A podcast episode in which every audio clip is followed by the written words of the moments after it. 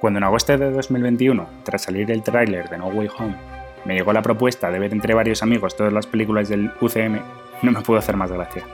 Estaba tumbado en una playa privada en Sicilia, mar cristalino, un paisaje que llena páginas y páginas de guías de lugares que ver antes de morir, un descanso hedónico, personas fuera golpándose para poderse hacer una foto que acreditase que habían estado ahí cerca, y yo, recostado en ese paraíso, solo podía darle vueltas al proyecto. A mí Marvel me daba completamente igual, había tenido alguna relación en mi infancia, pero en ese momento ya estaba muy alejado. Es más, por eso mismo pensaba moderar los debates, de ver las películas y participar. Marvelzone arrancó en septiembre de ese año. En un inicio la idea era hacer un Twitch. A los pocos capítulos pensamos que mejor un podcast. Las primeras grabaciones fallaron. Cuando lo conseguimos, los primeros debates eran muy caóticos, había que mejorar. Fuimos creciendo y Marvelzone fue creciendo con nosotros. No era solo que cada día tuviésemos más repercusión, cada día teníamos que aprender algo nuevo, cada día superábamos un reto nuevo, cada día mejorábamos. Aprendimos a hablar, a expresar nuestros sentimientos, a respetar al otro, a analizar que lo que hay no es solo lo que se ve, a ver el mundo desde la pluralidad. Nos hemos reído, nos hemos apasionado, nos hemos emocionado, nos hemos conocido más. Y aquí estamos tras alcanzar la chispa que nos hizo arrancar. Muchas veces me pregunto si estuvo mal pensar tanto en Marvelzone durante mis días en esa playa, pero si volviese atrás me diría que mereció la pena. Espero que vosotros hayáis disfrutado tanto Marvelzone como yo, y si os puedo dar un consejo, perseguir vuestros proyectos propios, porque aunque os parezcan una tontería, son lo que más feliz os va a hacer. Bienvenido a Marvelzone, tu nuevo podcast favorito, un podcast sobre la vida a través del universo cinematográfico Marvel. Soy Yoko y esta semana analizamos la ansiada y esperada Spider-Man No Way Home, dirigida por John Watts y la cual cuenta con un presupuesto de 200 millones de dólares. Como puede que también nos hayamos olvidado de Peter, una semana más, Coke está para refrescarnos la memoria. ¿Qué tal, Coke? Buenas a todos, chicos. Este es el resumen de No Way Home. Después de que el Daily Bugle revelase la identidad de Spider-Man, Peter Parker se convierte en una figura pública y comienza a recibir acoso allá por donde va, hasta el punto de que este escándalo impide que le admitan en la universidad, a él y a sus amigos. Para revertir esta situación, Peter convence a Doctor Strange de que haga olvidar a todo el mundo que él es Spider-Man, pero el hechizo sale mal y acaban trayendo de otros universos a villanos que ya conocían su identidad secreta. Con la ayuda de Ned y MJ consigue capturarles, pero justo antes de que Doctor Strange les mande de vuelta, Peter se entera de que estaban a punto de morir en sus universos y se enfrenta a él para impedirlo. Tras dejarle encerrado en la dimensión espejo, se lleva a todos al apartamento de Happy, donde estaba escondido con su tía May. Allí consigue desactivar el chip que controlaba al Dr. Octavius, pero cuando llega el turno de Electro, aparece el alter ego de Osborn y le convence para liberarse. Spider-Man y el Duende Verde se enfrentan en una batalla por todo el edificio, que acaba con el villano escapando y la tía May muriendo en sus brazos. En casa de la abuela de Ned, este aprende a abrir portales con el anillo de Strange e intenta encontrar a Peter a través de ellos. Los que aparecen, sin embargo, son el puto Andrew Garfield y el gran Tobey Maguire, los Peter Parker de otros universos. Con su ayuda encuentran a nuestro Peter, y entre los tres crean los sueros que faltaban y trazan un plan para salvar a todos y luego mandarles de vuelta. Para ello les reúnen en una renovada Estatua de la Libertad, donde consiguen curar a todos salvo a Osborn, que llega en el último momento y revienta la caja que mantenía el hechizo sellado. Finalmente consiguen derrotarle, pero el hechizo ya es irreversible y un montón de seres de otros universos están a punto de llegar. Para evitarlo, Peter le pide a Strange que lance un nuevo hechizo, uno por el que todo el mundo olvide quién es Peter Parker. Con este gran sacrificio consigue parar la catástrofe e incluso permite a sus amigos entrar en el MIT, pero él se queda completamente solo como un Spider-Man totalmente anónimo. Muchas gracias, Coke. Bueno, como esta película es la más ansiada y la más esperada, en vez de ir haciendo una pregunta individual, quería saber qué os ha parecido y, que deis vuestras impresiones y vuestra emoción del momento. Creo que era lo que demandaba la situación. Villaca, ¿qué tal? Eh, aquí estamos, la verdad que eh, con muchas ganas de comentarla. A mí me ha encantado. La verdad, me he conseguido mantener al borde de los spoilers, salvo por el clásico spoiler que todo el mundo se sabía, pero el resto no tenía ni idea y me ha parecido un peliculón, la verdad. Un poco fanservice y un poco tirando de nostalgia, que ya lo comentaremos más adelante, pero la verdad que espectacular. O sea, me hubiera flipado verla en el cine, ¿sabes? El día del prestero. Rorro. Eh, hola, buenos días. Pues a mí la peli también me ha encantado. Como he hecho Villaca, eh, mucha nostalgia me he recordado a mí en el cine viendo las antiguas películas de Spider-Man. Y a mí me ha gustado verla en privado porque he de reconocer que he llorado. He llorado cuando aparecían los Spider-Man. Me ha parecido una peli muy bonita, muy entrañable. Y también con ganas de, de comentarla. Coke. Pues a mí me ha gustado mucho también. Y la divido un poco en dos.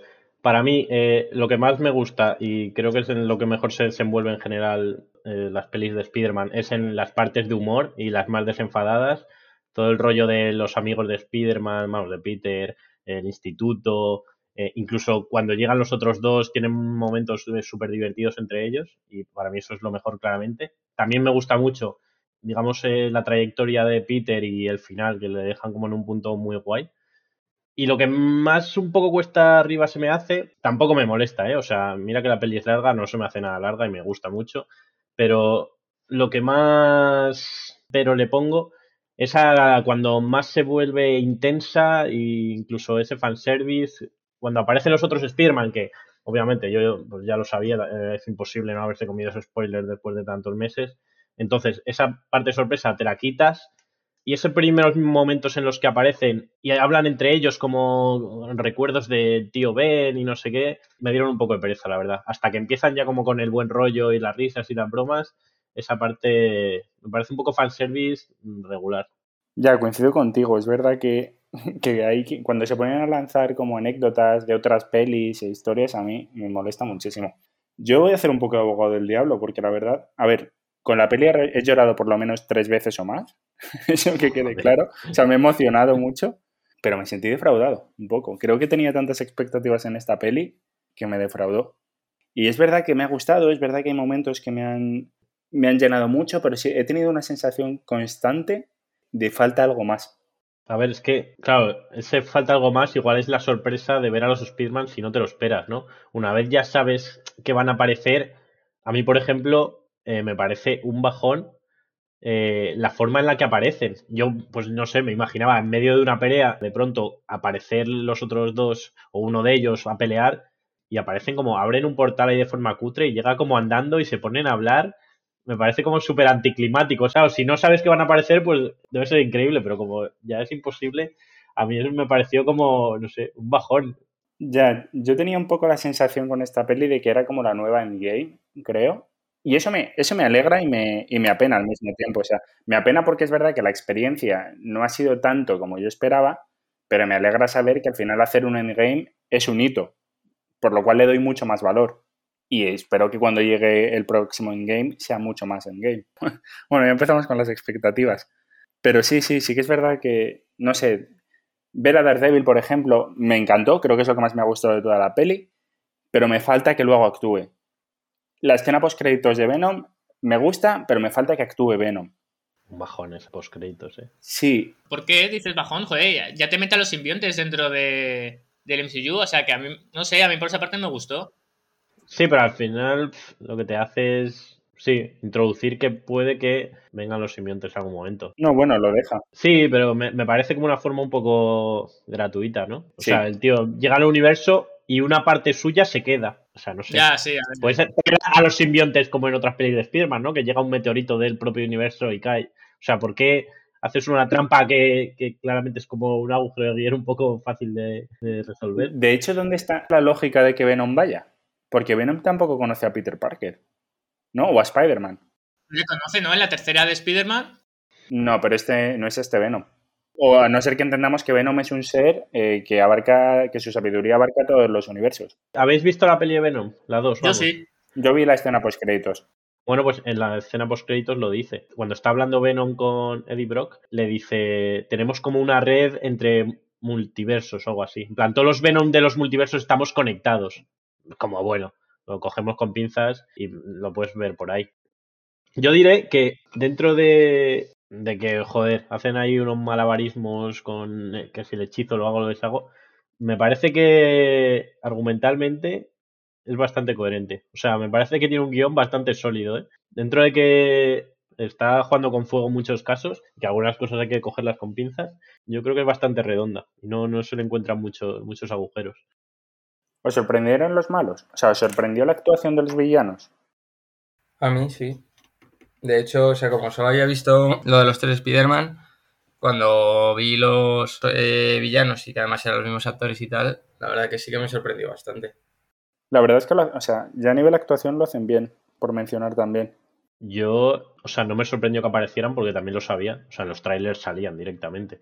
Pero me gustaron en general mucho. Es que, claro, yo encima me vi las pelis en Navidad, todas las anteriores de Spider-Man, y joder, me parece que hacen un papelón y me gusta mucho que es como no solo son cameos, sino como que todos siguen su historia, ¿no? De cierta forma. Y, me gusta que Octavius al final se hace bueno, o sea, les ayuda. O sea, no, no es como llegan todos los malos y, ya está, y luchan contra ellos.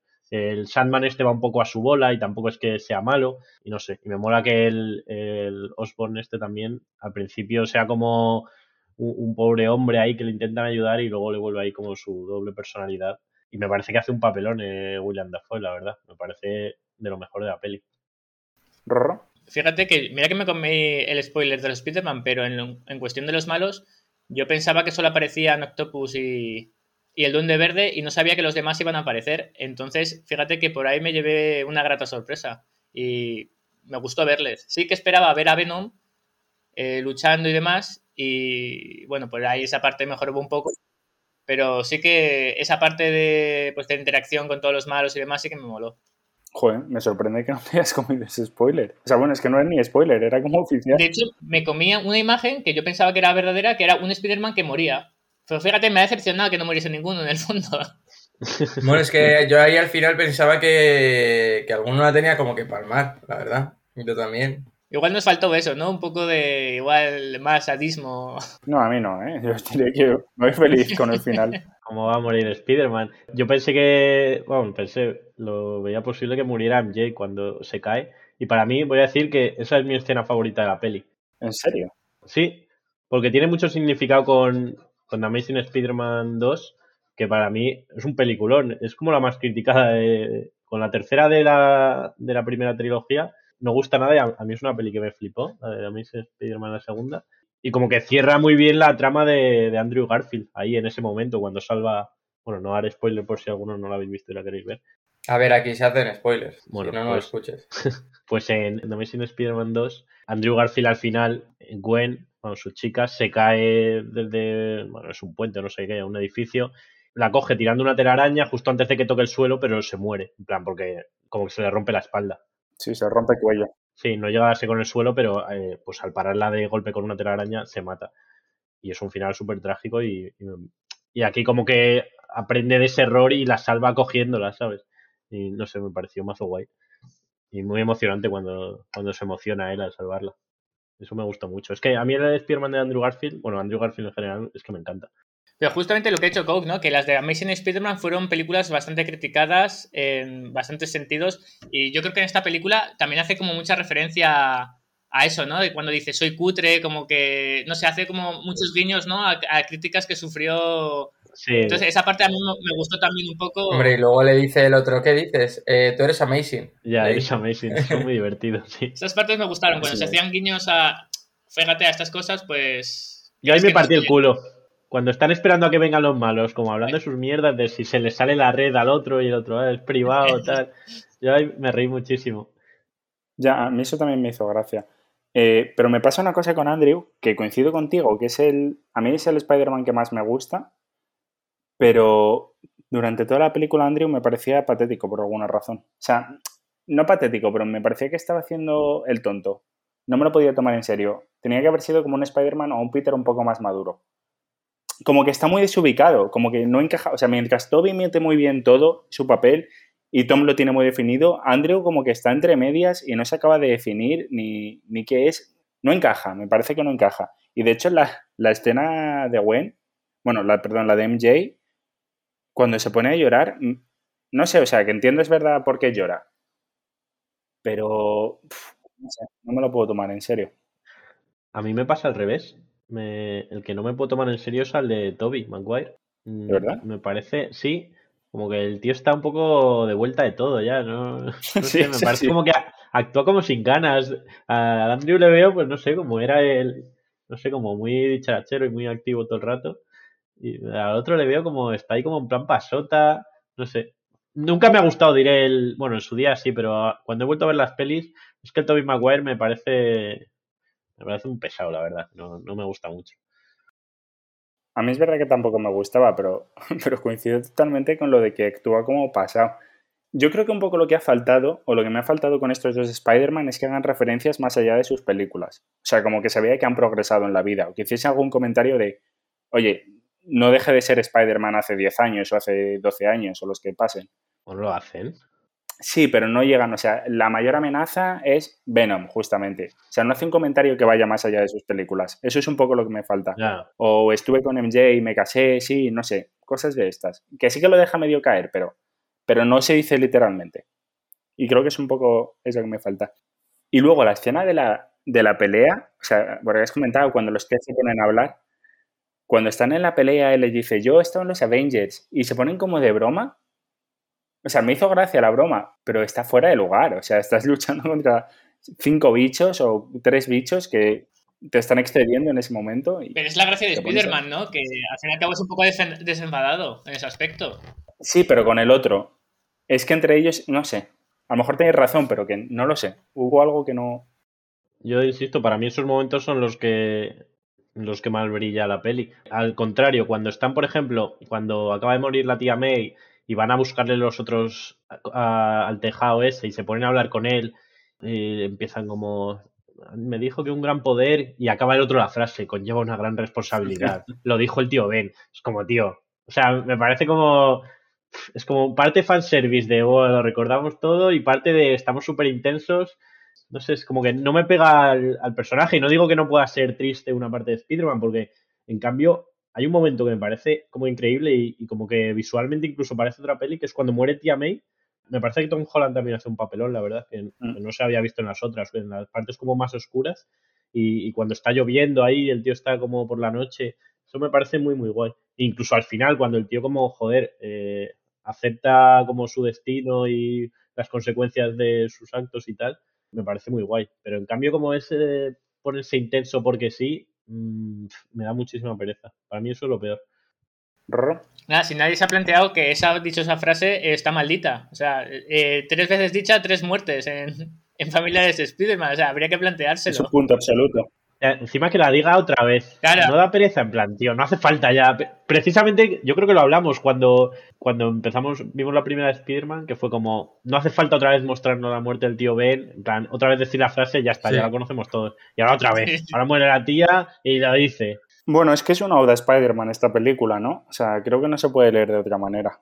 Es Spider-Man mm, por Spider-Man. Entonces tenía que salir sí o sí. A mí es verdad que me falló un poco, como que yo esperaba que saliese en la serie que va a salir. En plan, es algo de tío Ben, entonces no hay manera de, de que lo diga tía May. Ya, yo eso me quedo la duda. Entonces, tío Ben igual murió normal y no hay trauma ahí. Hombre, trauma debe haber, pero... Bueno, pero quiero decir, no, no es algo. Porque al final las muertes del tío Ben en las otras es como la motivación un poco sí, de Spider-Man. que es, entiendo que ahora va a ser la motivación de este nuevo Spider-Man, lo deja bastante en, el- en ese punto. Pero a- hasta entonces era un poco, bueno, no sé, un niño con poderes. Sí, ya.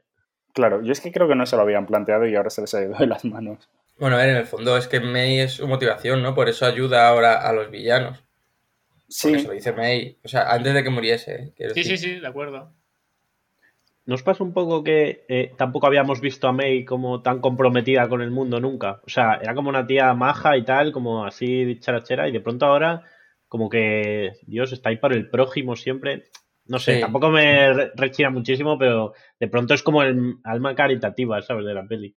de hecho, durante todo el argumento de la 2 está en una beneficencia o cosas Sí, de estas. eh, que cuando sale al principio Spider-Man, ¿no? Está como ayudando ahí en un... Claro. pero es verdad que no. Y Happy está ayudando ahí por eso mismo. Pero es verdad que es como una cosa, no sé, secundaria, ¿no? A ver, esto lo veo bien, pero un poco lo que me falla de, de Tía May es como, joder, Spider-Man se supone que es un tío que no tiene dinero, no tiene recursos, porque Tía May es mayor, no puede trabajar, quien trabajaba era Tío Ben, bueno, toda esta historia. Y aquí la tía May es joven, tampoco se queda muy claro de dónde saca los beneficios o de dónde saca eh, los ingresos, perdón. Y lo único que se ve es como que hace eh, este acto caritativo, ¿no? Entonces, como que no hay un rastro muy claro del dinero, que puedes pensar que se lo da a Iron Man o algo así. No, bueno, o, eh, o sea, en las ONGs o tal hay gente que sí que cobra, ¿no? Sí, sí, claro que se cobra. Una miseria. Entonces, Sí, pues ahí no sé. co- no cobrará O sea, vamos- mucho, pero es su trabajo. No lo sé, no lo sé. Puede ser. Tiene pinta de ser una pija, que tiene dinero ya, ¿no? Sí, era la típica, la típica pija que se hizo hippie. Sí, que dice, bueno, voy a ayudar al mundo porque ya tengo la vida resuelta. Y ahora va de... Una buena herencia, ¿no? De tío Ben. De la muerte ahí. Puede ser. Bueno, no, no creo. Espero que no sea así. Pero me daría bastante pena. Le mató la tía May, ¿te imaginas? O sea, todo es una trama, Una vida negra. Joder, sería loquísimo, ¿eh? pero eh, este cambio de trama a mí me gusta. O sea, es algo que, que se ha replanteado Marvel y que está muy bien. De hecho, yo no sé si en Star Wars esto ocurre. Lo digo siempre compar con Star Wars porque es como el otro producto de Disney. Pero en, en Marvel pasa mucho que están cambiando completamente el discurso de matar al malo. Sea, matar al malo ya no es la solución. O sea, es una persona y, y hay que ayudarlo. O sea, la solución no es la pena de muerte. Y me, me sorprende mucho y me gusta mucho, la verdad, que vayan por este discurso. ¿Y le corresponde a un niño de 14 años hacer eso? Bueno, un niño de, de 14 no, 17 o 18. Ah, bueno, ya es, ya es más, más mayor, ya es más maduro. No, vale, coincido contigo, que al final es un niño, pero, joder, macho. O sea, me parece que son los valores que quería transmitir a un chaval justamente de 17 años. Y de hecho, cuando un chaval de 17 años tiene una fuerza atómica, ¿sabes? Hombre, y él al principio iba a hacer como lo que hace un niño de 17 años, que era, no es mi problema, pero es la tía May, que es mayor, la que le dice, oye, Mm. es tu problema y, y trátalo. A mí eso sí me gusta, la verdad.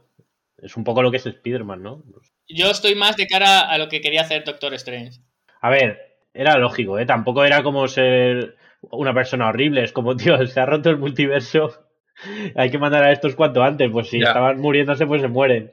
Me mola que Spider-Man luche contra eso, contra Viento y María. En plan, me da igual, ni multiverso ni hostia. Quiero salvar a cuatro personas, que encima son asesinos. Bueno, en cierta forma me parece bonito.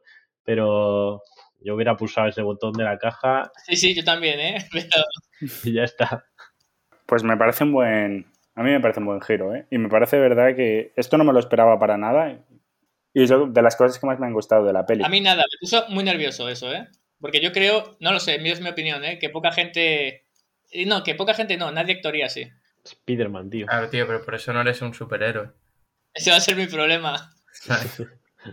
si no lo serías. ¿eh? Tú serías el, el John Walker, tío. Un puto soldado al servicio del que más te pague.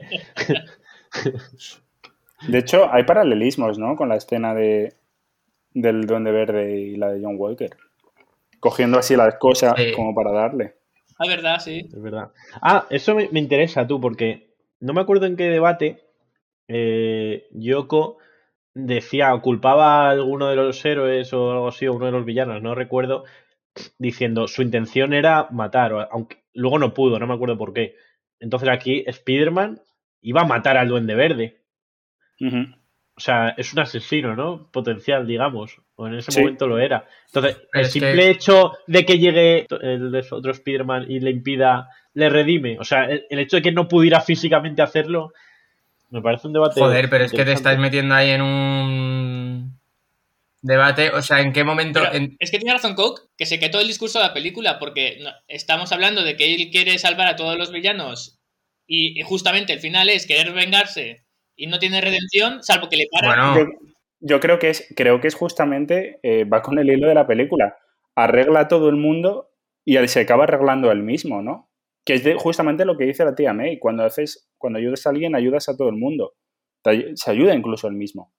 Pero no se, no se ayuda a él, o sea, le ayuda el otro Peter. Bueno, sí, le ayuda el otro Peter, pero que al final es una red.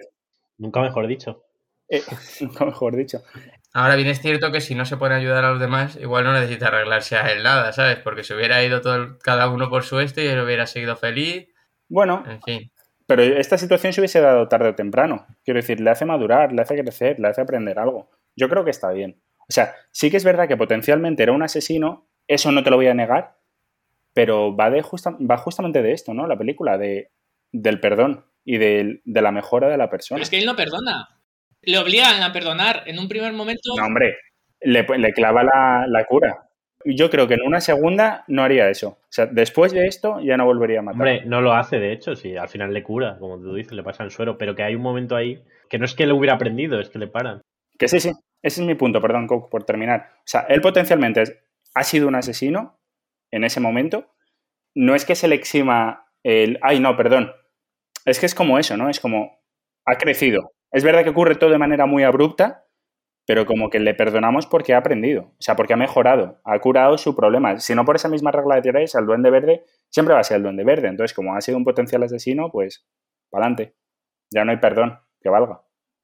No sé si he dejado claro el argumento. Sí, sí. No, sí, yo de hecho estoy en ese bando, pero no es que el duende verde fuera un potencial asesino, es que lo fue. En plan, parece que hay algo de, si no lo haces, es más fácil perdonarte, ¿sabes? Porque, claro, no has matado a nadie, pero tú eres lo mismo, ¿sabes? Te, te hayan dejado acabar el acto o no. O sea, esa es mi, es una, es la tesis, pero yo estoy, o sea, yo me, cambio de bando, o sea, estoy en lo contrario y, y, cito otra vez a Yelena en Hawkeye cuando dice, ah, te definen tus actos. Y si no matas, por mucho que no sea decisión tuya, mm, pues no has matado. Qué suerte, ¿sabes? O sea, hay cosas de las que no se puede volver. Si, si Peter llega a matar a Osborn, pues sí, se le puede perdonar y luego puede evolucionar, sí, pero ya ha matado.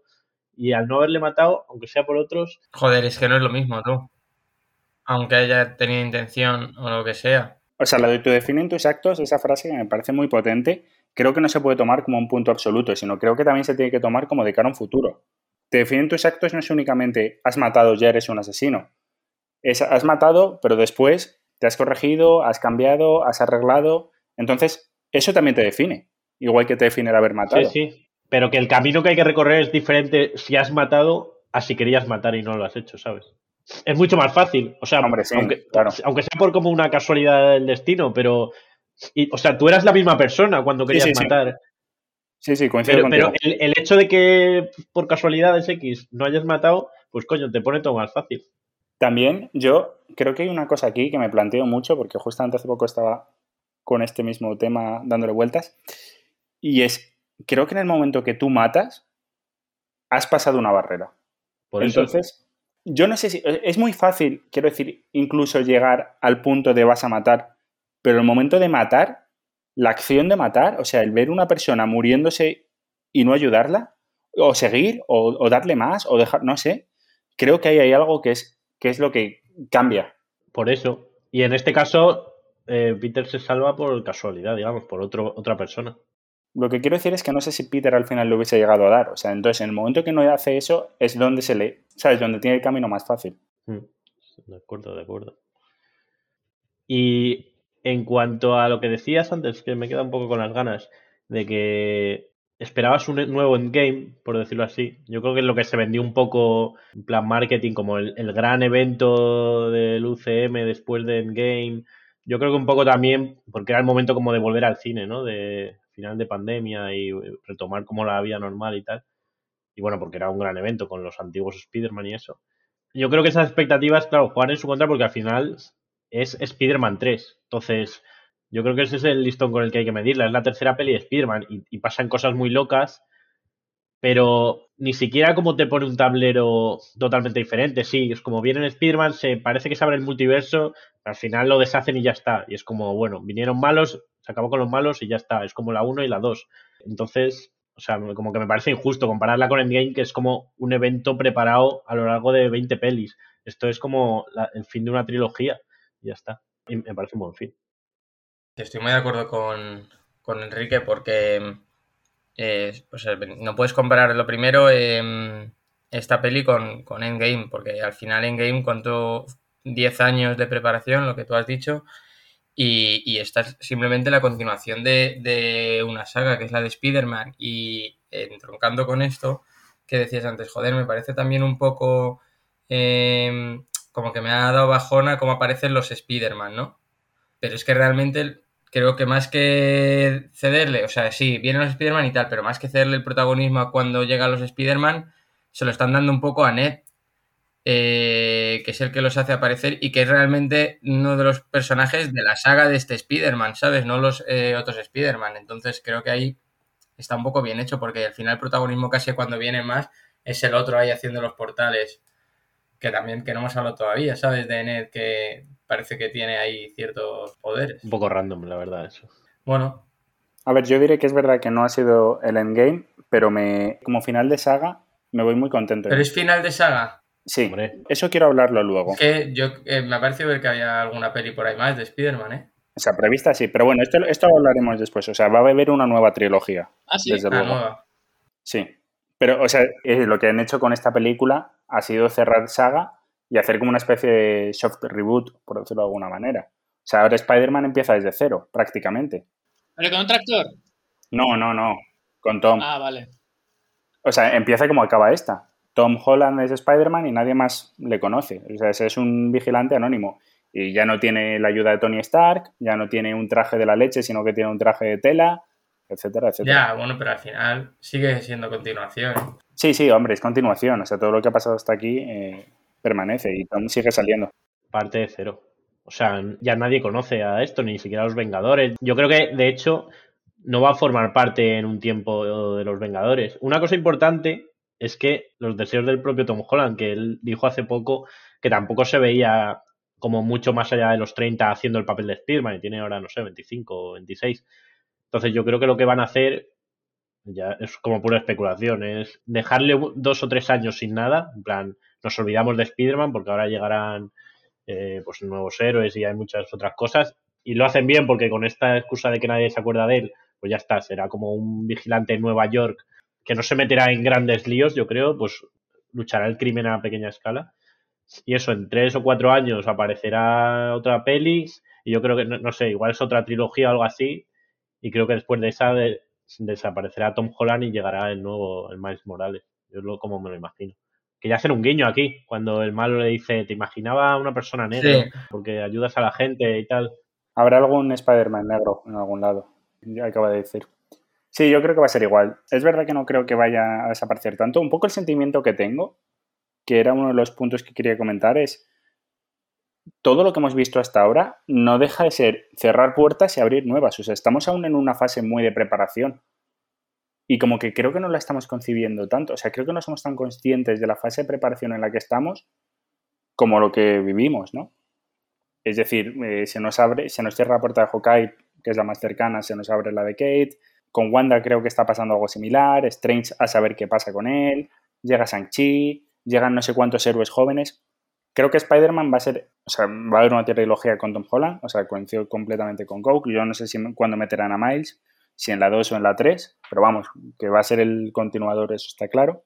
Y este desaparecerá en algún momento, pero creo que va a ser como la figura central de, de todo. O sea, no hay Vengadores. Ahora mismo los Vengadores no existen. No existe nada que sea así. Lo más parecido es el, el equipo ese que está haciendo Valeria. Pero no sé, como que creo que sí va a tener cierta relevancia y lo vamos a ver más de lo que creemos. ¿Pero Miles Morales sale en este universo o es de otro universo? No lo sé, ¿eh? Sale en este, yo se le mencionó en la 1. Ah, es verdad, es verdad, vale. Lo que sí me raya un poco es de este universo es que no existe un Osborn. O sea, tampoco lo llega a dejar del todo claro. Sí, sí, sí. Bueno, no, pero dice que Oscorp por lo menos no existe. Sí, pero eso me raya a mí mucho. O sea, quiero decir, a ver, esto es una duda. La araña se supone que pica Spider-Man viene de Osborn. Y entonces ahora no sé muy bien de dónde viene la, araña, o sea, quién tiene la capacidad para hacer eso. Entonces también la araña que vaya a picar a Miles me, desubica un poco de, de dónde puede venir. Pero bueno, la araña de Miles puede ser fácil. Puede haber un nuevo Osborn de aquí a X años. Sí, claro. O sea, seguramente sea algo así. Y lo mismo con Octopus. Yo creo que algo así van a hacer. O sea, he pensado mucho en todos los villanos estos clásicos de Spider-Man que salen en esta peli. Como que están completamente olvidados aquí. Sí, es que volver a sacar a los mismos, qué pereza, ¿no? Yo creo que ha sido una de las cosas que han hecho bien. Pues yo creo que van a salir, ¿eh? De otra manera, pero saldrán. Ya, han salido, yo creo que no tendría sentido que salgan ahora. No lo sé, ¿eh? A mí me da mucha pena, por ejemplo, una de las cosas que me ha dado más pena esta peli es que William Dafoe se vaya. O sea, que el Duende Verde se vaya. me parecía brutal. Me ha parecido, de verdad, el mejor villano que creo que hemos visto hasta ahora. Bueno, no lo sé. Pero a nivel malo, malo, el que más gracia me ha hecho.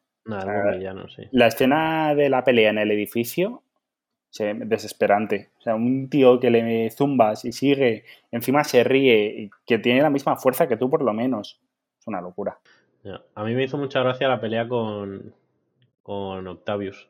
Cuando le coge así y Peter como que se quita la máscara y le dice, lo tú no eres Peter. Sí. está Peter en plan, eh, estoy muy confundido ahora mismo, algo así dice.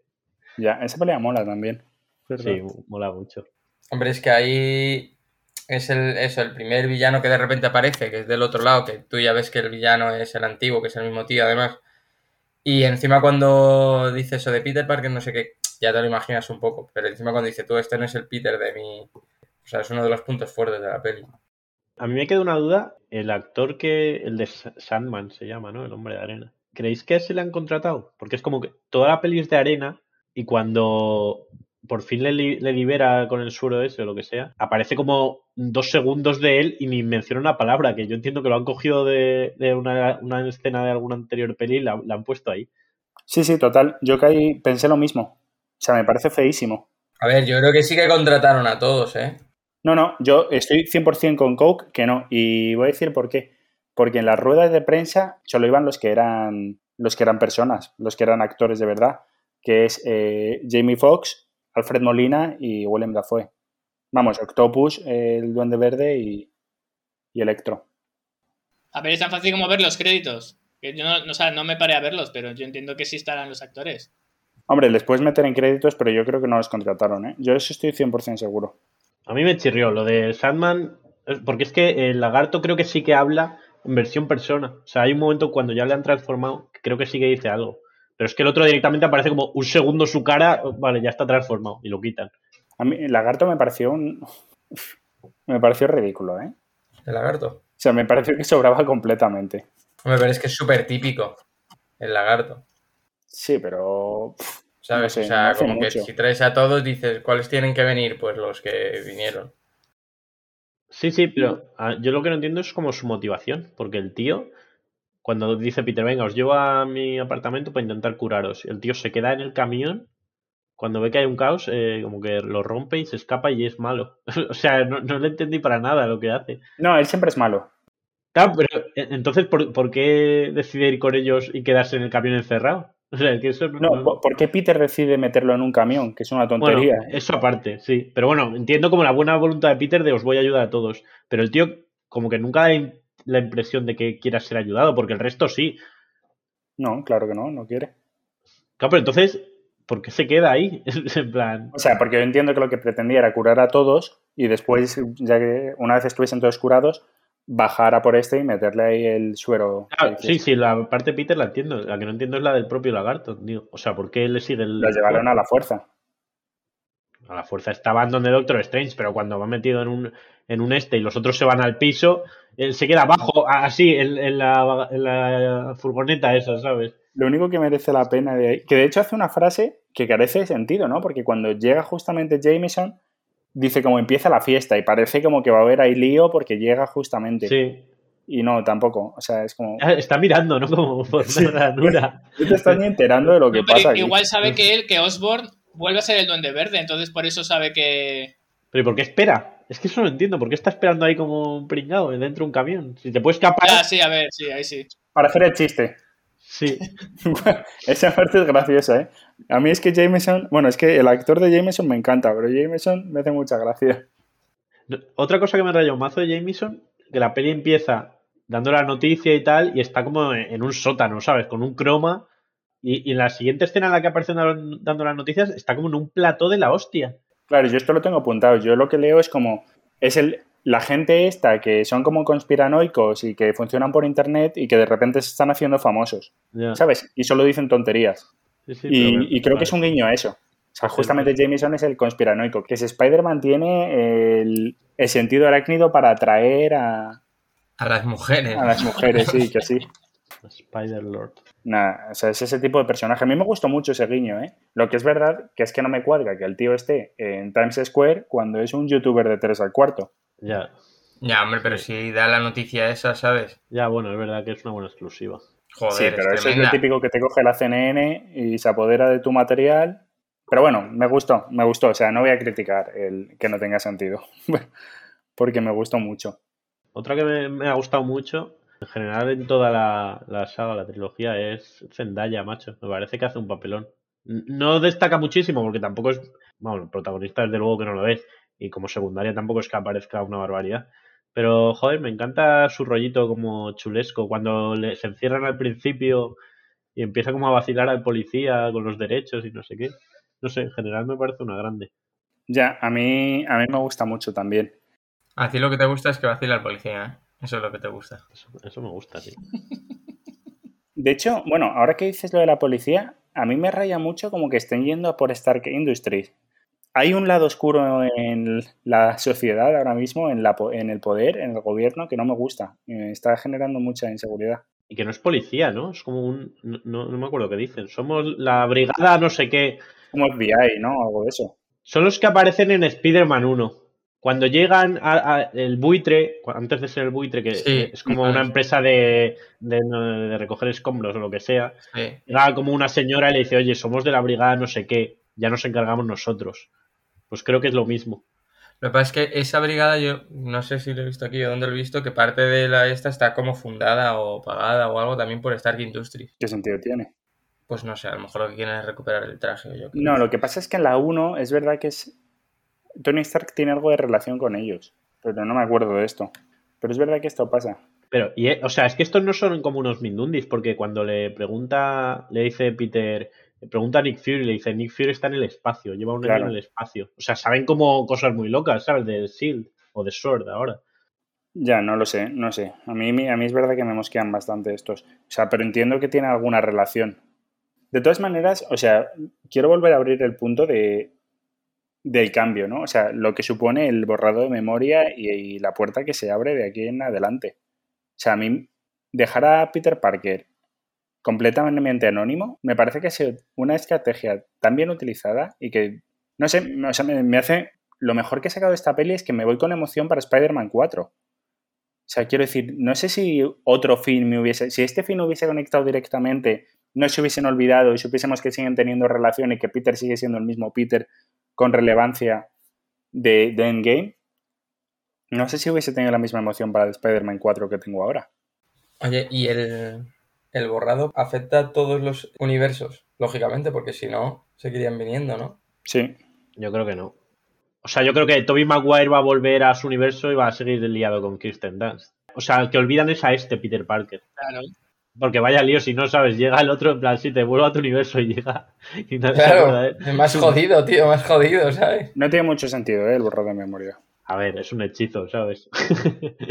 ya lo dice Spiderman, tío. ¿Sabes lo que es eh, lo que mola más que la magia, tío? Las mates. Las matemáticas. Esa escena me gustó mucho, aunque me parece ridículo cuando empieza a decir pilla al cuadrado, hipotenusa, en plan, es todo bien menos esa mierda, ¿sabes? Sí, sí, eso sí. ¿Coke? Sí, bueno, yo quería hablar de, lo que dices tú, del punto en el que deja Spider-Man, que aparte de que me parece muy bueno como, bueno, como eso, como soft reboot, como lo llamas tú, para empezar una nueva historia, joder, me, me encanta como la evolución de este Peter, ¿no? De, es como que al final ya no es como el niño mimado de Tony Stark, ¿sabes? Pues siempre ha sido como, siempre ha tenido todo, como tú dices, nadie sabe dónde viene el dinero, pero siempre ha estado acomodado, el ojito derecho de Tony Stark, le meten en los Vengadores, incluso el inicio de la peli es como de niño mimado, de, oye, que quiero que se olviden estos de eh, la mitad de la gente o todo el mundo de que se olvide esto, menos mis amigos y no sé qué, y, por eso la lía, porque se pone súper caprichoso. Y al final como que, joder, asume una gran responsabilidad, ¿no? que es lo que conlleva un gran poder. Y me gusta mucho por eso, por la evolución de Spider-Man. Joder, y me parece que hace un muy buen papel, insisto, Tom Holland. En ese final me parece desgarrador, ¿sabes? El tío ahí asumiendo que que nadie le va a conocer, ni MJ, ni Ned. Y sobre todo me lo deja en un punto muy bueno. Vuelvo al tema del amor. Hmm. que yo siempre he dicho, eh, bueno, siempre, eh, en general, muy crítico con todos los amoríos de Marvel. El de MJ y Peter siempre me ha gustado, me parece como muy comedido y muy orgánico y muy natural. Y ahora lo deja en un punto brutal que yo creo que, no sé, si en el cine se ha investigado o se ha explorado alguna vez, en algún caso seguro que sí, pero es muy poco común, de alguien que ha estado enamorado, eh, que por X razones lo ha tenido que dejar con su novia y conoces a otra persona. O sea, a mí me gustaría mucho ver a Peter enamorándose en la siguiente trilogía, en la universidad o donde sea, de otra tía y cómo gestionar eso con, su amor de MJ, que joder, que sigue siendo una persona que seguirá siendo importante en su vida, aunque sea en la distancia, o que tendrá ese recuerdo. Y me parece que es algo que nunca se ve, ¿no? Todas las pelis, un protagonista se enamora de una chica y ya está. Y ese es su amor, el, amor real, ¿no? El de por vida, que se nos vende de eh, el único amor en la vida, eres el amor de mi vida. Joder, pues me apetece mucho ver que ha tenido un amor súper importante en su vida y que puede haber otro. Esa para mí sería una trama como que me apetecería mucho que, que exploraran. ¿Rorro? A ver, por partes, joder, que habéis hecho tantas cosas, Coke. Primero, ¿qué queda de, de Spider-Man ahora, no? ¿Qué esperamos? Yo voy a hacer hincapié en la amistad, en vez del amor, como ha hecho Coke. Ojo, se cambian los papeles. el mundo al revés. Ahora voy, ahora, ahora le voy a decir a Coke un par de cosas. multiverso. Con la amistad, si os fijáis, eh, creo que dicen que yo tenía un amigo y me traicionó, ¿no? De, de- algo así le dicen y le dice su amigo, yo que sepas que nunca te traicionaré. Yo creo que las nuevas pelis de Spider-Man van a ir por ahí. ¿Que Ned va a ser el malo? Sí, seguro. Yo sí, ¿eh? Yo estoy contigo. Sí. Porque para mí han hecho demasiado hincapié en esa parte de, no sé, me resultó muy, muy llamativo y viendo que como que Spider-Man, ¿no? Como que al fin y al cabo todo es un ciclo, lo que le ocurre a uno al final le ocurren a los demás Spider-Man para mí, pues algo veremos qué pasa con su amigo, que se enfadan o cualquier cosa. Y respecto al, bueno, primero al hechizo y luego voy con el amor de Coke. Me parece súper imprudente lo que hace eh, Doctor Strange, eh, porque creo que dejan claro que ese hechizo es como complicado o como es, o sea, que no es un hechizo cualquiera y, joder, que yo entiendo que Doctor Strange es súper narcisista y demás y que y le gusta probar todo y, y decir yo puedo, soy el mejor, pero me parece bastante imprudente eh, jugar con estas cosas, sabiendo lo que puede pasar o intuyendo lo que puede pasar, mejor dicho. Y respecto al amor de Coke, Coke partes de una premisa equivocada. Eh, no puedes estar enamorado de dos personas a la vez. Entonces, si vemos a Spider-Man que está enamorado de Zendaya y de, y de otra, no será amor verdadero. Entonces, algo estará mal ahí en su corazón.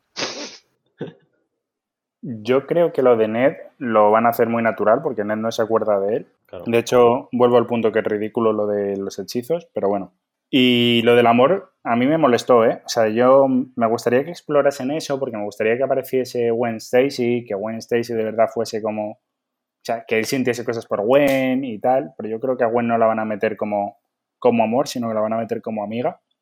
Que bueno, veremos. Y ya nos han vendido el amor del de- el destino, el no sé qué y no sé cuántas movidas. O sea, yo al final, cuando la tía sigue con el colgante, que es el que le regalan la 2 y no sé qué, ya fue, por favor, esto otra vez, no. Nos han hecho Spider-Man el nuevo Capitán América. O sea que además yo creo que es complicado que no siga luego con MJ y con la esta, ¿no? Porque van a ir todos al, al Meet, ¿no? Además, ahora. No, él no. Él no. Yo creo que sí. Yo no lo esperaría en el MIT. Él no existe. Él está haciendo como selectividad. Él irá a la universidad, pero irá a la universidad en Nueva York. Y los otros se van de Nueva York, ¿se entiende? O sea, yo no esperaría ver a Ned y a MJ hasta dentro de dos o tres películas. Yo creo que no les vamos a volver a ver. O sea, no van a tener peso ya. O sea, MJ igual sale algún guiño o Ned. Claro, yo creo que van a salir algo así, en plan de, de salen para concluir la historia de Peter y se acabó. Coke. Respecto a, Zendaya y al amor este que dices, que, que nos lo han convertido en el nuevo Capitán América, joder, me parece que para nada, porque precisamente, o sea, yo iba ya preparado cuando al final el tío estaba volviendo a, a la tienda esta a ver a MJ y a contarle, oye, soy Peter y estábamos enamorados y ya está pensando otra vez. El amor eh, trasciende el hechizo de Doctor Strange, ¿sabes? Le va a venir ahí un flash de que el, amor se mantiene. Pero no, Peter entiende como que, pues que eso ya pasó, que no es el momento. MJ va a pasar página y como digo, creo que es, no sé, ha sido un amor bonito y que ya está, y que ya pasó. Y yo creo y espero que, que va a haber una nueva, nuevo interés romántico. O sea, si llegamos ahora a Spider-Man 4 y está el tío otra vez que se cruza en la universidad con Zendaya, la conoce otra vez de cero, o sea, esa relación ya me, me pegaría un tiro, ¿sabes? Si ocurre eso. O sea, me parece muy lógico lo que hace Peter, que es asumir que esa relación ya no es posible, porque ya no partes de un punto de igualdad en el que os conocéis a la vez y os, ¿sabes? Y, y descubrís cómo sois el uno en el otro. Ya partes de un punto totalmente viciado. Ella no sabe quién eres y tú conoces todo de ella. O sea, esa relación ya es imposible para mí. Y como lo hagan, me parecía, me parecía incluso como abusiva, ¿no? En cierta forma, si Peter acaba como enamorándola. Una especie de manipulación rara. Que tampoco tiene la culpa el hombre, pero yo creo que eso, él se da cuenta de que ya no puede ser, es que no, no hay lugar ahí. Hay muchas relaciones a día de hoy que son así, ¿eh? Sí, sí, eso sí.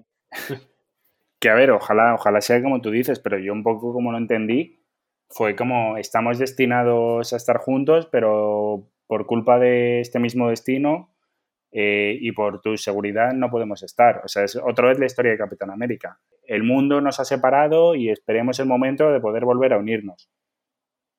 A mí me parece que va por ahí, ¿eh? Yo creo que es al revés. Que Ojalá. Este es un nuevo héroe, no como Capitán América, que ha dicho, este amor llegó hasta aquí, esta historia es esta, y hay que, hay que seguir en la vida. Y el tío, pues, pues lo asume y evoluciona. En ese Y es lo que sentido. hace Capitán América, estrellando su nave. Luego, cuando tiene la oportunidad, vuelve. Que igual si Spider-Man tiene la oportunidad, nunca sabremos lo que pasará. Yo es lo que digo, que creo que Spider-Man ha asumido que eso se ha acabado. Capitán América no, Capitán América lo tenía aquí metido entre ceja y ceja. Este, con todo el dolor de su corazón, lo ha dejado y pues a intentar seguir adelante con su vida. Te voy a decir por qué no. Y la razón de que no, Spider-Man se aleja por no hacer daño a sus seres queridos. O sea, como que asume que tiene que tomar esta distancia al final. Y entonces por lo que al final no vuelve a introducirse es por déjales que sigan con su vida, están bien, no te metas tú porque al final mm, estar cerca de ti trae peligro, o sea, trae problemas. Si Peter Parker siguiese con esta mentalidad hasta el final, siempre estaría solo. Y no, no habría ni, otra, ni otro nuevo amor ni, ni historias. El tema es que estamos pensando que va a haber un nuevo amor y que en el momento que se valide el amor, o sea, que se abra la puerta para el amor, se abre la puerta para MJ. Espero que sea lo que dices tú, de verdad que lo espero. Pero dudo mucho, conociendo a esta gente. Bueno, lo veremos. Yo creo que se van dando pasitos hacia Yo también dudo, ¿eh? Y de lo que comentaba Rorro, de que Doctor Strange es un imprudente haciendo ese hechizo, que es verdad, que de pronto empieza a hacer el hechizo, en vez de hablar antes de cómo quiere hacerlo, va improvisando.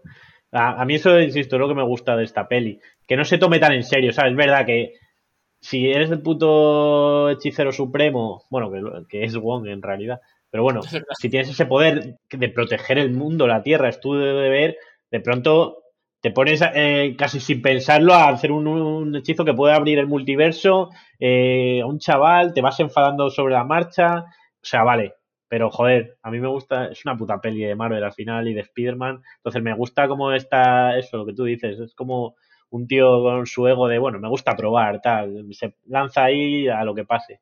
Mm, Claro, si fuera en la vida real, pues no me lo creo, pero pues, pues eso estamos en Marvel, ¿sabes? Claro, es una, es una cosa que, que te choca, pero que me cuadra en el universo Marvel porque conoces a Doctor Strange y te pega con el personaje de que sí lo haría, ¿sabes? Por eso, pues a mí me parece una imprudencia, pero dentro del universo Marvel me parece un buen giro porque sí que lo veo coherente con lo que es el personaje de Doctor Strange. Y con el de Peter, Sí, que también, también es como mazo impulsivo, según lo está haciendo, ah, y bueno, y me añades a no sé quién, Sí, sí, sí, y me añades a no sé Es como, no sé, a mí eso me hace mucha gracia y me gusta. Porque claro, es que si no, no tendrías un argumento. Me parece muy difícil, insisto, como hacer esta trama que está tan pillada por pinzas, de olvidas a la gente, te olvidan, te recuerdan, no sé qué. Si no lo metes de forma eso, como algo improvisado, me parece... Sí, sí. La verdad que tiene muchísimo mérito el guion, ¿eh? Hay que decir, o sea, y que salga tú, como todo has dicho, todo muy coherente y A mí bastante... me parece que sí, que queda, queda bastante redondo.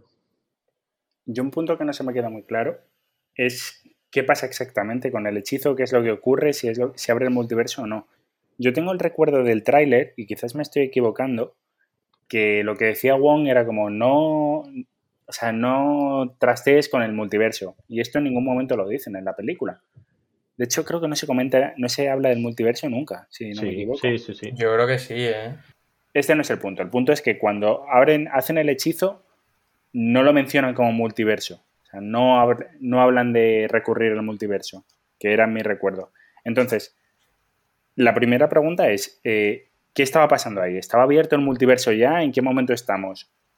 Bueno, lo primero, eh, sí mencionar el multiverso a posteriori, cuando ya se, han aparecido Octavius y tal, y, Doctor Strange le trae de vuelta como la mazmorra esa, y le dice, eh, la hemos liado, tal, eh, es mejor no entrar en detalles porque el multiverso es un tema del que sabemos muy poco, algo así. Y Peter dice, así que el multiverso es real. Eso me hace mucha Sí. gracia porque en la 2 ya cuando lo menciona Misterio como que se emociona mazo de, de que exista el multiverso. Y me hace mucha gracia también que los otros Spider-Man, Andrew Garfield creo que es, también le hace mazo ilusión. Como lo empieza a comentar que, ah, el multiverso, entonces es, bueno, no sé, empieza a poner técnico. Y, y me gusta mucho. Pero tú no tienes el recuerdo del tráiler también de que mencionasen el multiverso antes. O sea, como que Wong- lo que Wong le prohibía a Strange era trastear con el multiverso. Igual era eh, alguna trampilla ahí de montaje en el tráiler, que eso lo suelen hacer. De, de ponerte una escena con el audio de otra escena. Pero bueno, Wong sí que le dice como deja de trastear con la realidad o algo así. No sé qué- cuál es la palabra que usa, Sí, eso sí que se lo dice, ¿eh? pero bueno, sí le Pero advierte. entonces, ¿en qué estado estaba el multiverso ahí? ¿Pre-Loki o post-Loki? No, yo creo que es post-Loki. Eh, lo que pasa es que yo creo que Marvel también y Sony al final, el tema de las series, aunque es lo suyo, como que a lo mejor hay gente que no sigue las series o qué tal, entonces tienen que también poner como algo, un poco de explicación, ¿no? En las películas. Entonces, al final aquí vendría un poco como esa explicación a la gente que no haya visto las series o demás. No explicación, sino como iniciación al multiverso para la gente que no esto. Pero para mí es después de Loki, claramente. Es que, claro, eh, el concepto después, volvemos a lo mismo, no tiene sentido en Loki, porque es- eh, abre el multiverso en todas las épocas a la vez, pero es posterior que se abra porque si vienen de otros universos es porque existen. ¿No? Claro, pero ese es el tema. si la TVA todavía no se hubiera destruido y tal, pues entonces no habría de universos de los que venir. El punto es que yo concibo que Strange tiene conciencia de que existen más universos. O sea, si, esto hubiese ocurrido, él sería consciente de que existen. O sea, que, que este evento hubiese pasado. Y es un poco lo que me desubica. Pero bueno, ¿qué os ha parecido el multiverso? Porque para mí esta era como la gran película que iba a tratar sobre el multiverso. O sea, si, si no ocurría aquí, no iba a ocurrir más adelante. Entonces, lo que se plantease aquí iba a ser la semilla para todo lo que iba a venir de aquí en adelante. Y la verdad, eh, yo tenía unas expectativas de algo loquísimo, pero ultra loco, y no me da miedo ni me asusta como que se vaya de las manos. Creo que es, se ha vendido más el término multiverso de lo que luego realmente es. A ver, que es una película todavía por ver, relacionada con el multiverso que sepamos. Entonces, Sí, pero que no sé, o sea, al final, si todo es tan fácil, o sea, quiero decir, no es ni tan loco, ¿no? No o sea, que quizás soy el único que lo ha visto como súper normal.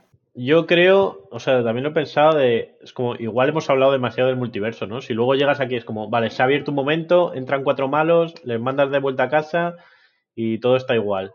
Ya, tanto lío de abrimos el multiverso, no sé qué, Claro, ya. O sea, ahora va a venir, no sé, Doctor Strange, la siguiente peli sí que no sé de qué va para nada, pero pues igual, pues se abre el multiverso, vienen malos, lucho contra ellos y, y luego pues acaba la peli, lo cierro otra vez A ver, sí que ha ocurrido que de repente se ha quedado el simbionte. Bueno, pero es que ni, ni, tan. O sea, lo veo todo tan terrenal, lo veo todo tan fácil. O sea, yo, por ejemplo, pensaba que Daredevil, o sea, eso era que como los multiversos se habían abierto, eh, esto estaba empezando a colisionar y se estaba montando una de la leche. Entonces, Daredevil sí que tenía cierta. De hecho, todo el mundo de Netflix, para mí, eh, tenía cierta repercusión con el multiverso y no, es que estaba ahí, básicamente. O sea, y, no sé, me gustó mucho, de hecho, ¿eh? Daredevil. Me, quedé con muchas ganas de verle. Pues tienes tres temporadas en Netflix. Ya, ya. ¿es el mismo actor? Sí, como Kingpin. Sí, sí, bueno, brutal. O sea, me pareció lo mejor. Yo igual, ¿eh? igual me la veo ¿eh? en algún momento la serie, porque a mí también me, me llama el tío ese. Pero sí, al final ese tío no viene de ningún lado, estaba ahí, ya está. Claro, ese es el tema. Como que yo esperaba todo tan grandilocuente y luego el multiverso es. Es que tú tenías demasiadas expectativas con esta película, ¿eh? No, y con el José multiverso, ¿eh? Os diré. No has sabido manejarlas. Lo veo todo muy terrenal. A ver, estoy contigo, pero también ha sido culpa de Marvel que nos ha hecho, yo creo que tener ese hype hacia el multiverso. También es verdad lo que dices, ¿no? Que no parece tanto como, como se hacía esperar, pero yo voy a esperar a la película de Strange, que tampoco me, vamos, creo que no me comido ningún spoiler ni nada. Y yo creo que ahí sí nos enseñarán más sobre el multiverso o la de Loki 2. Entonces todavía tengo mis pequeñas esperanzas de que el multiverso sea más de lo que nos han hecho ver. O sea, es que al final, si recapitulamos, está Cosas del Multiverso, WandaVision, por meterla ahí, crea una realidad ahí un poco paralela, igual, acaba la serie y la deshace. Adiós realidad.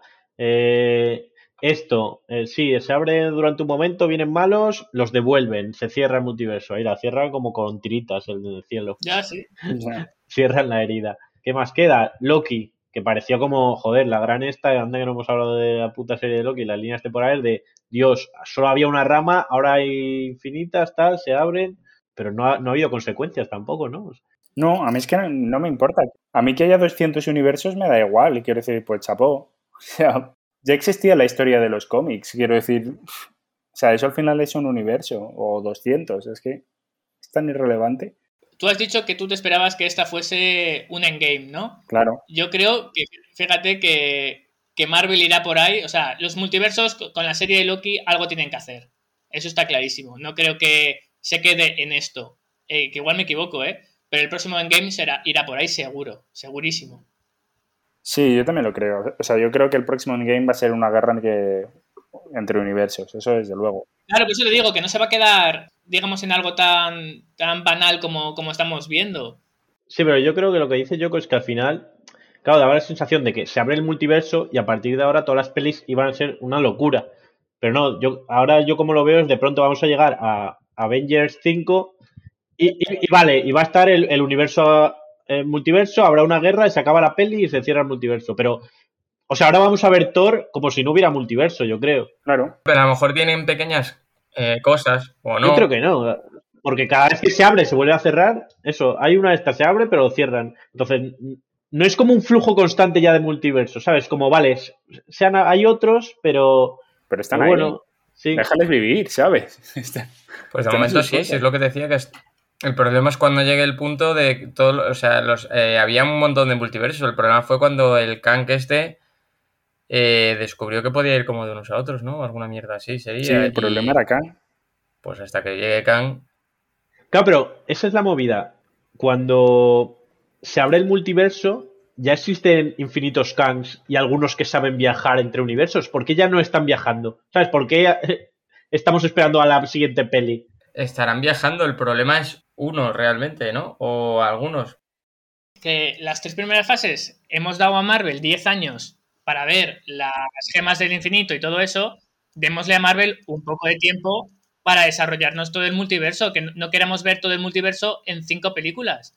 nos están dando pequeñas pinceladas, como ocurría con las gemas, que si os tardáis en Guardianes de la Galaxia o en alguna, te mencionaba un poco la gema al final y demás, y te lo conectaban vamos a darle un poco de tiempo a Marvel para que nos vaya conectando los multiversos y ver lo que puede, pues, toda la historia, ¿no? Sí, sí, sí, total. Eso estoy completamente de acuerdo. Pero que, para mí Spider-Man 4, o sea, el punto al que quiero llegar es que Spider-Man 4 no me espero que vaya a tener relación con el multiverso. Pero es que igual Spider-Man 4 es de la fase 8 ya. Pongo un ejemplo, ¿eh? Que igual, no, igual cierran con. Han cerrado con esto la, la parte de Spider-Man. Yo no esperaría Spider-Man 4 para nada pronto, ¿eh? Igual en 4 o 5 años. O sea, yo creo que el multiverso va a estar cerrado para cuando vuelva Spider-Man. Estoy de acuerdo con todo. Estáis muy flipados, ¿eh? Yo os digo que no. Que no esperéis para dentro de tanto Spider-Man cuando van a salir los Cuatro Fantásticos y los Cuatro Fantásticos Spider-Man... O sea, Spider-Man es más un Cuatro Fantástico que un Vengador. Por lo cual, Spider-Man va a estar aquí, eh, vamos a tener para rato. Sí, bueno, pero los cuatro fantásticos, eh, igual para final del año que viene, ¿sabes? La peli, digo. Sí, sí, sí, a lo mejor para final del año que viene, pero que, que Spider-Man va a ser una constante en este nuevo universo, va a ser el nuevo Capitán América, por decirlo de alguna manera. O Iron Man. Yo creo que van a pasar años hasta que vuelva a aparecer. Tres o cuatro años hasta ver a, Tom Holland eh, con peso. Igual hace algún cameo random, pero.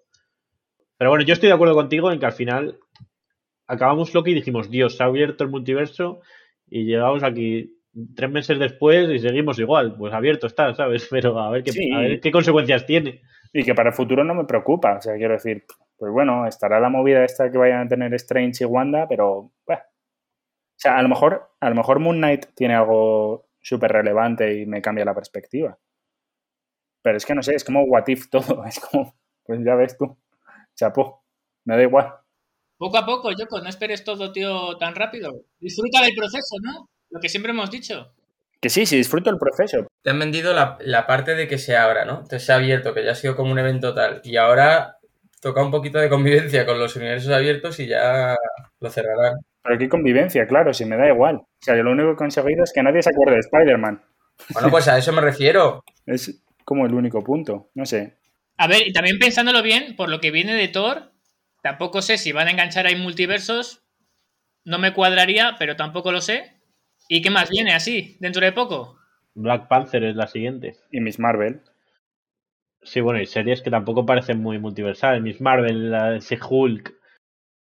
Por cierto, hablando de Miss Marvel, y encajando con este, con este debate, como comentaba al principio del todo Villaca, el tema de la, de la nostalgia. Joder, a mí un poco también lo que hace esta peli y lo que se aprovecha mucho la industria, y es algo que, bueno, o sea, me paso el día viendo es el, vender la nostalgia, ¿no? El sacar actores de tu infancia, el sacar productos de tu infancia, el coger personajes clásicos del pasado y darles mil vueltas. O sea, Disney mm, se nutre de esto, básicamente. Y no es que se nutra por Mickey Mouse, es que se nutre por los personajes de otras franquicias. Entonces, yo es algo en lo que tengo mucho debate. O sea, esto lo relaciono con Miss Marvel porque Miss Marvel está saliendo a la vez que Obi-Wan y Obi-Wan es un producto que es que es puro nostalgia. Mientras Miss Marvel, que es algo nuevo, está teniendo menos repercusión y se ve que es una serie mejor. Lo que quiero decir es como me genera mucho conflicto porque a mí es verdad que estas cosas me engañan, o sea, me acaban gustando y me acaban llamando, pero las odio. O sea, realmente me parecen una puta mierda. Y no sé, ¿qué os parece? Que también pasa igual en los videojuegos ahora. Eh, salen 800 remakes, remasters, su puta madre. Sí, sí, y me pasa lo mismo. Lo que pasa es que a la vez que salen estos productos, eh, salen productos nuevos. Eh, como Marvel o como otros videojuegos o como películas o como lo que sea, ¿no? Lo que pasa es que al final parece que tienen como más tirada, no sé si por, por nosotros como generación o por lo que sea, que parece que nos gusta ahora mismo eso, eh, parece que tiene como más repercusión que lo nuevo que sale. No parece, la tiene. Pero que sigue saliendo, lo que pasa es que ahora mismo hay muchísima eh, cantidad eh, de productos, de, o sea, a todos los niveles. Entonces tienes tanto estos reboots o lo que sea tal, que como nuevos productos. Pero tienen más repercusión lo, lo nostálgico. Ahora mismo se lleva lo nostálgico.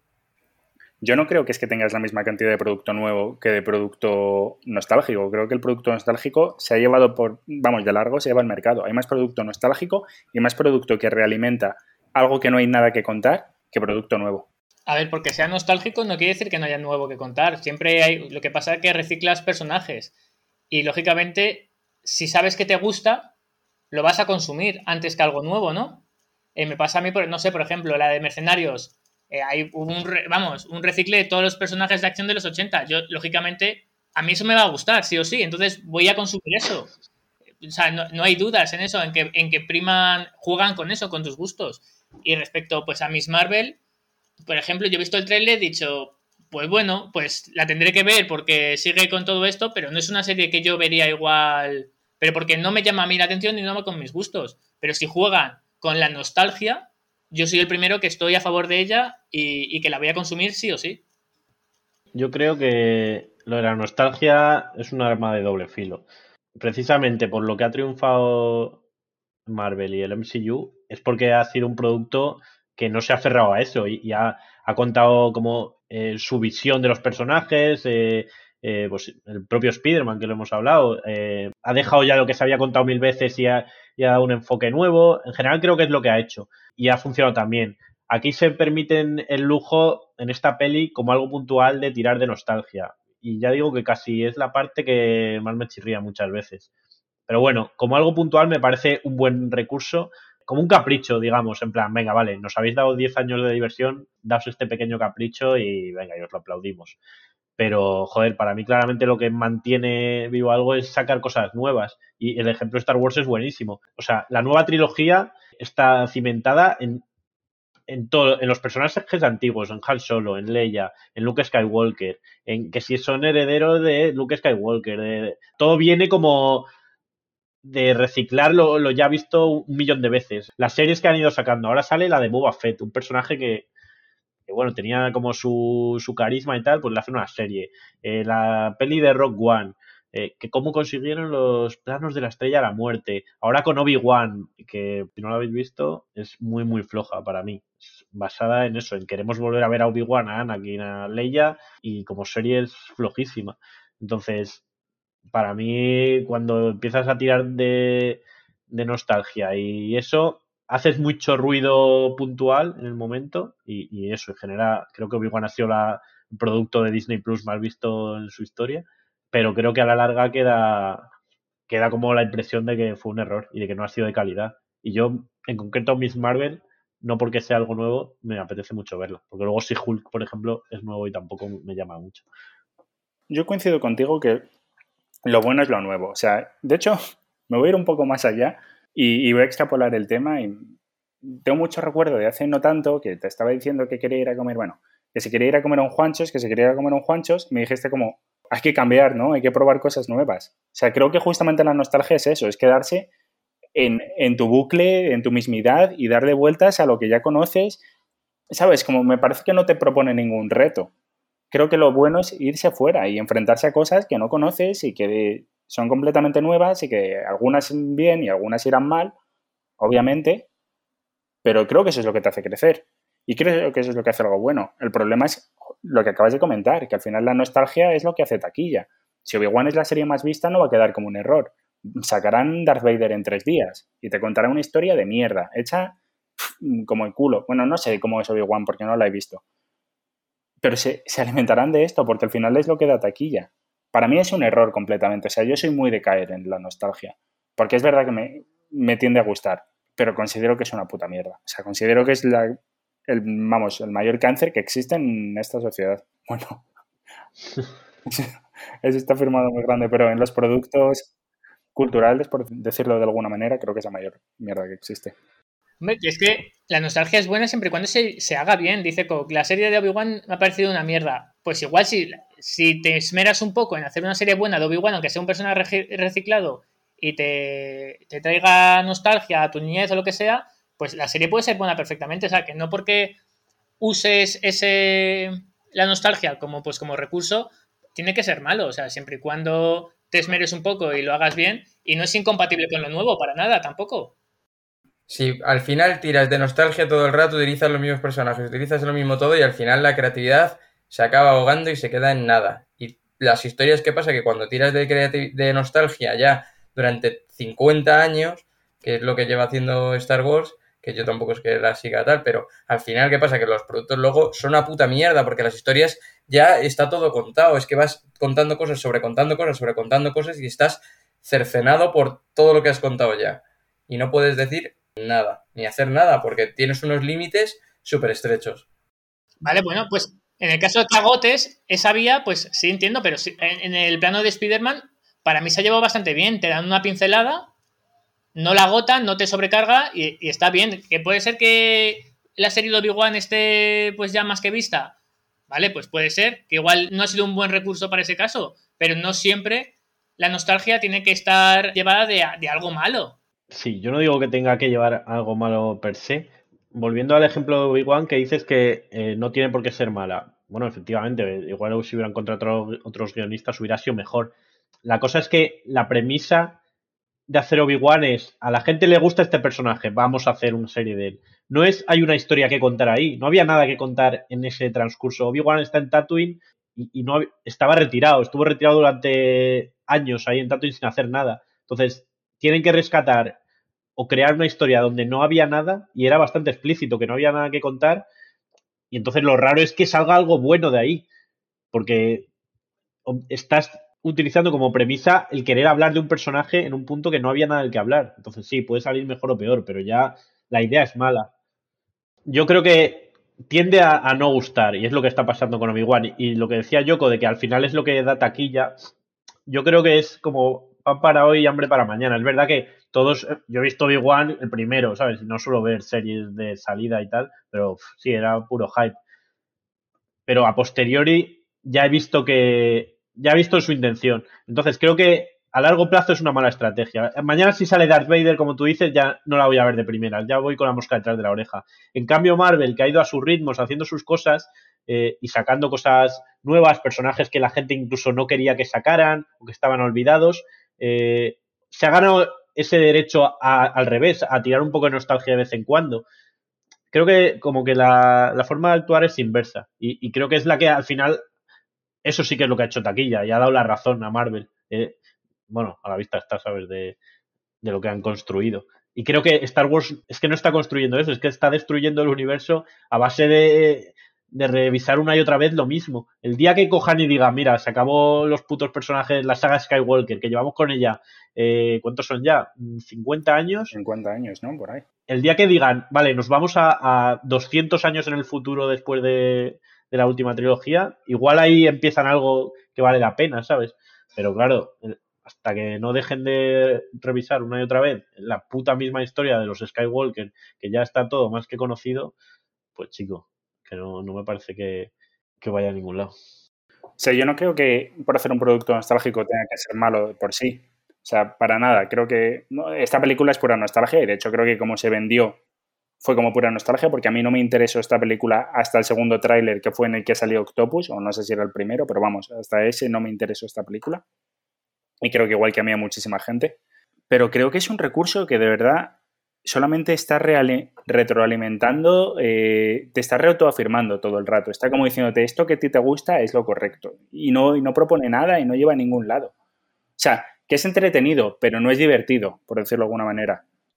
Sí, te entretiene, pasas un rato, pero no va más allá. Yo es que creo que la gran baza de esta peli no es la nostalgia. O sea, para mí es como un añadido. Como digo, yo la siento como el final de la trilogía de Tom Holland.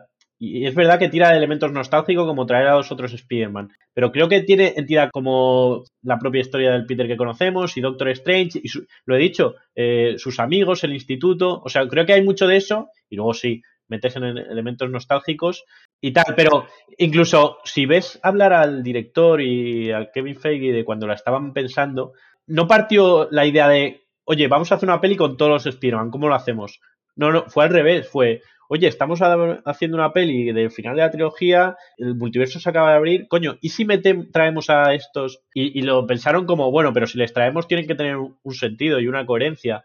O sea, me parece que está construida desde otro punto, no desde el hacer la nostalgia, sino que, bueno, añadimos nostalgia y es un ingrediente más y tiene su peso, pero creo que esta peli quitas la parte de la nostalgia y si me tiras a otros malos y creo que quedaría una buena peli igual. Claro, eso es lo que yo te eso es lo que iba a decir, o sea, tú quitas ahora mismo, eh, la haces igual, pero en vez de venir los malos de las otras películas, vienen unos malos nuevos y no vienen los Spider-Man y te queda una película bastante buena. Sí, totalmente de acuerdo. Ahora aquí han dicho, bueno, pues es el final, vamos a tripetarlo. Y lo han tripetado.